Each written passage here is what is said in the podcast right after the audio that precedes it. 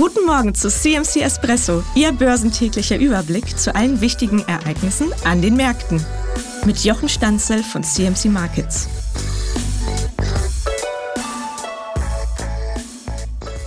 Der Ausverkauf bei Tech-Aktien in den USA endete gestern vorzeitig aufgrund einer Rallye von Nvidia, die neue Chips im Grafikbereich vorstellten. Und das hat auch den deutschen Aktien auf die Sprünge geholfen. Im Moment ist die charttechnische Situation im Germany 40 oberhalb von 16.662 Punkten wieder als neutral einzustufen. Jetzt geht es um eine mögliche Meinungsänderung. In den kommenden Tagen wird es darauf ankommen, herauszufinden, ob Anleger die letzte ähm, die als letzte Woche, in der letzten Woche noch als günstige Verkaufsmarke angesehene 16,662 wieder als günstigen Einstiegskurs ansehen oder nicht. Dabei werden wahrscheinlich die Inflationsdaten in den USA am Donnerstag ein Wörtchen mitzusprechen haben.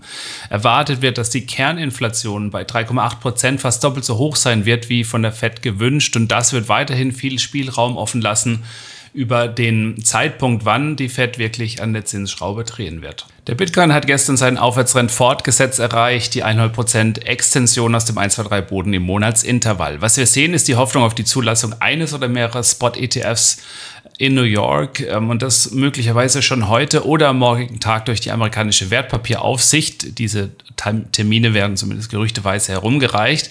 Mit einem solchen ETF hätten normale Aktiendepots Zugriff auf den Bitcoin-Handel, ohne ein separates Trading-Konto bei einem Krypto-Broker eröffnen zu müssen. Viele hoffen, dass durch die Käufe der Wall Street die Nachfrage nach Bitcoin dauerhaft erhöht werden könnte. Gleichzeitig wäre ein hohes Kaufinteresse der Wall Street, wenn man das sehen würde, eine weitere Legitimierung für den Bitcoin.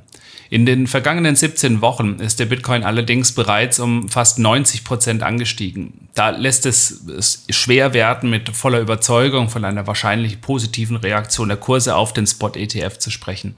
Sobald er einmal zugelassen wurde, kann es auch dazu kommen, dass es einen Sell on the Good News gibt, dass Anleger das einfach diese Zulassung an sich einmal als Vorwand nehmen, um eben dann nach ihrer erfolgreichen Spekulation auch mal Gewinne einzustreichen.